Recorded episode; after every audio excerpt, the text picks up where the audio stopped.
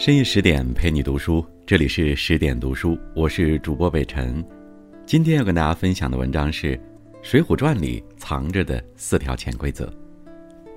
如果你喜欢这篇文章，不要忘记了在文末给我们点击一个再看，也欢迎下载十点读书 APP，在主页里搜索北辰，你可以找到北辰所有的声音。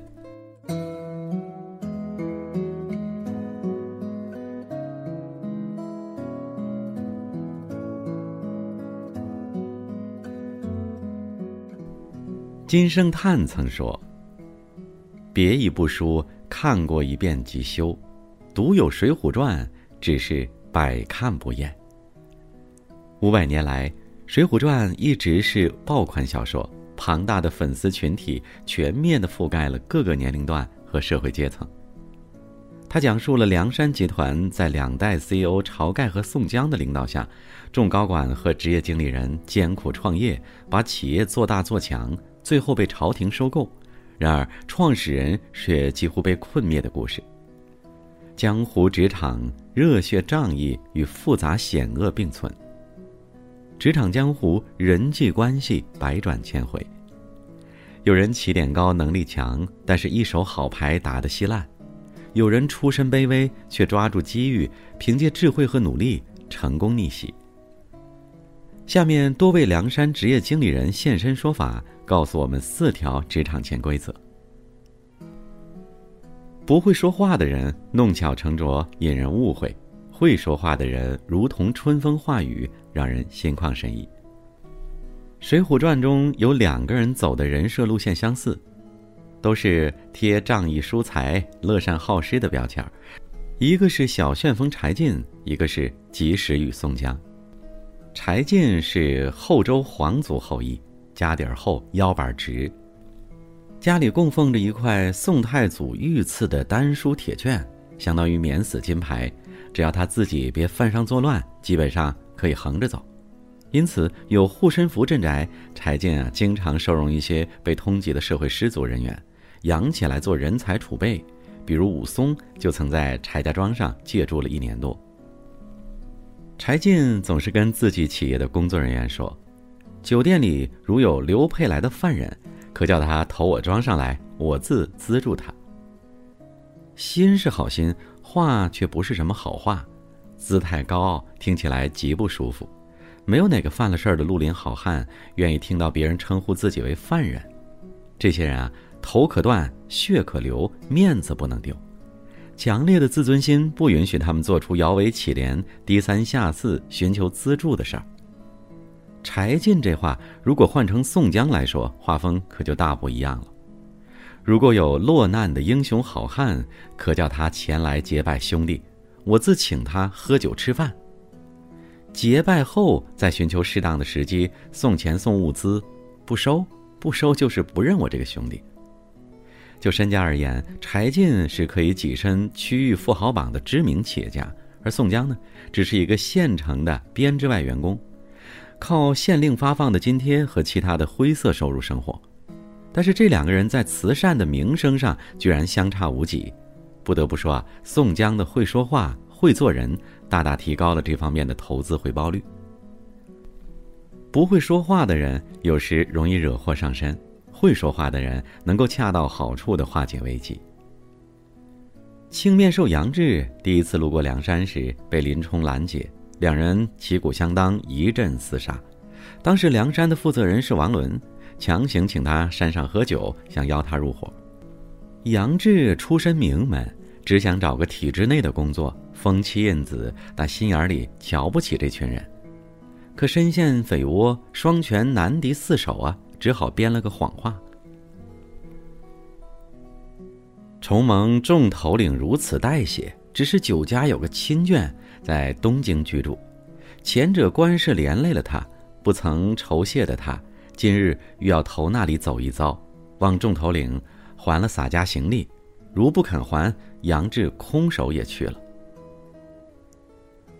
这段话说的有情有义，又十分得体。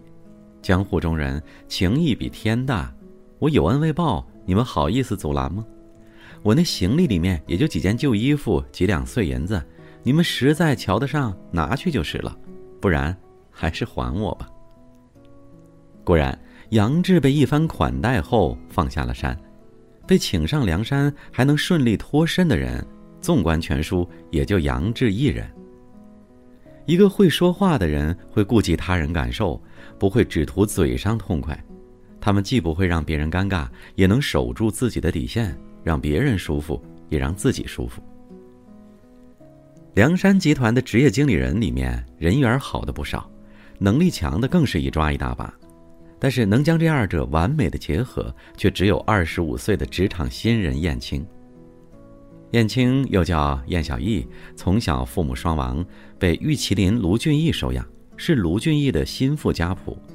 他在《水浒传》第六十一回才出场，但却是作者最偏爱的一个角色，堪称书中最完美的男人。颜值高，武艺强，脑子精明，还有文艺特长，精通琴棋书画、吹拉弹唱，甚至多地方言，典型的一专多能复合型人才。既是偶像派，又是实力派，连京城名妓李师师对他都青睐有加。燕青随主人卢俊义加入梁山集团后，一开始的地位是极其尴尬的。卢俊义和宋江存在的内部竞争关系，屈居二把手。在评职称等级的时候，燕青仅排名第三十六位，连各方面才能都不如他的李逵都排到了第二十二位。燕青心机灵巧。了身达命，不恃才傲物，不显山露水，把自己的锋芒收敛到尘埃里。他用真诚打动众人，靠能力赢得尊重，成为了梁山集团里最受欢迎的员工之一。宋江的心腹李逵是反对卢俊义最激烈的人，但他却十分喜欢燕青，整天的跟在后面，小一哥长，小一哥短的叫。燕青呢，也是因为李逵的关系，才得以跟宋江获得出差东京的机会。并借此展露自己各方面的才华，逐步成为宋江信任的业务骨干，最终成为朝廷招安并购项目的主要负责人。柴进、戴宗是梁山上的资深职业经理人，与燕青交情尚浅，但却十分信任他。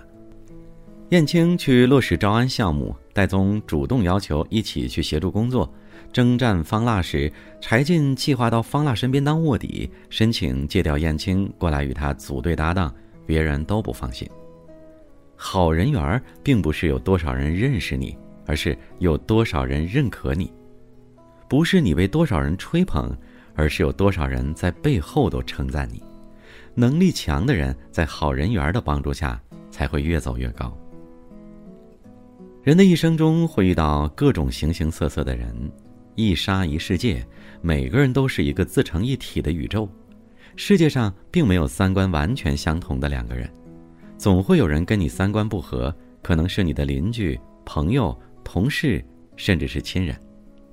三观不同不必强融，固然率性又洒脱，可逃无可逃、避无可避的时候，三观不同也要追求其乐融融。梁山集团最特立独行的是排名第四的入云龙公孙胜，一个很有个性的道人，会呼风唤雨。可以说，从始至终，他几乎跟其他所有人的三观都不同。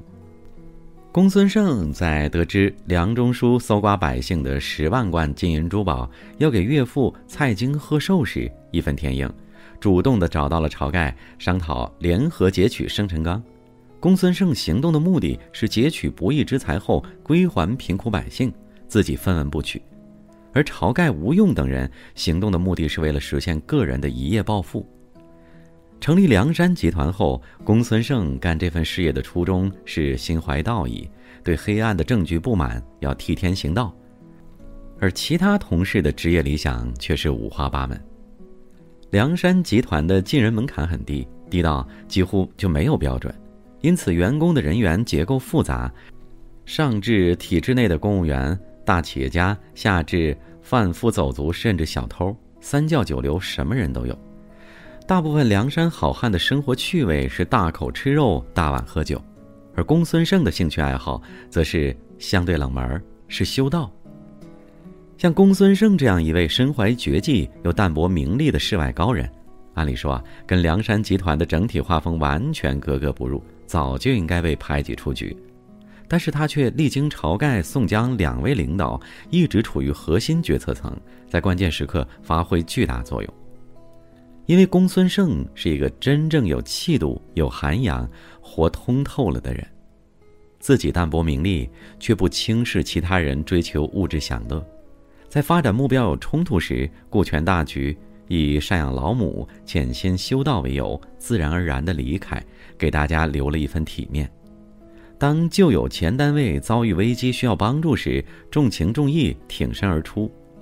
有人说，世界因不同而精彩。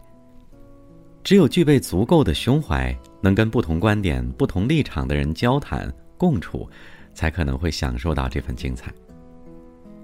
梁山英雄大多凄惨谢幕，当初聚义的一百零八名好汉，在征讨方腊结束后，活下来的只有二十七人。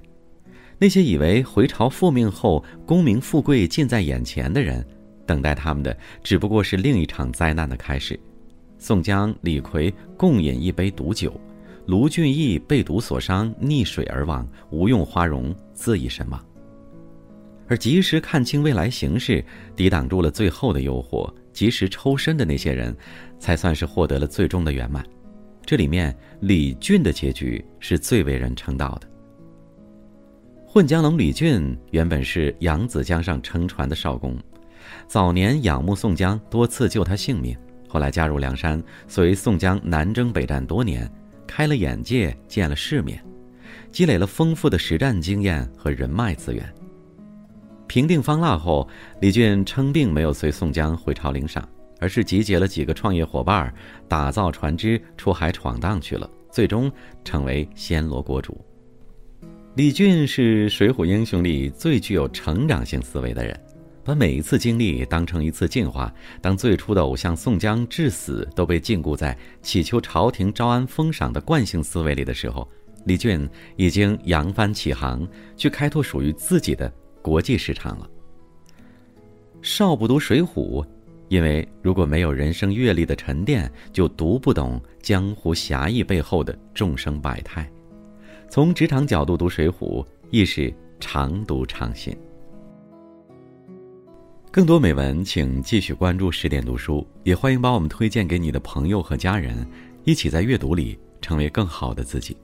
也欢迎关注北辰的个人微信公众号“北辰在找你”，因为每晚也有好听的声音和故事在陪你。我在首都北京问候大家晚安。只怕自从你走后，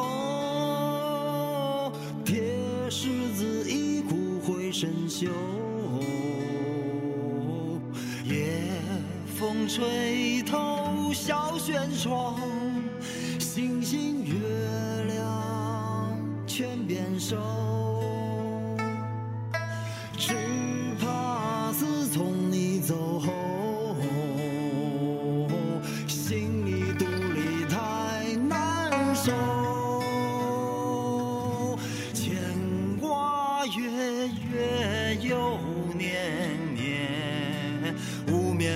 秀有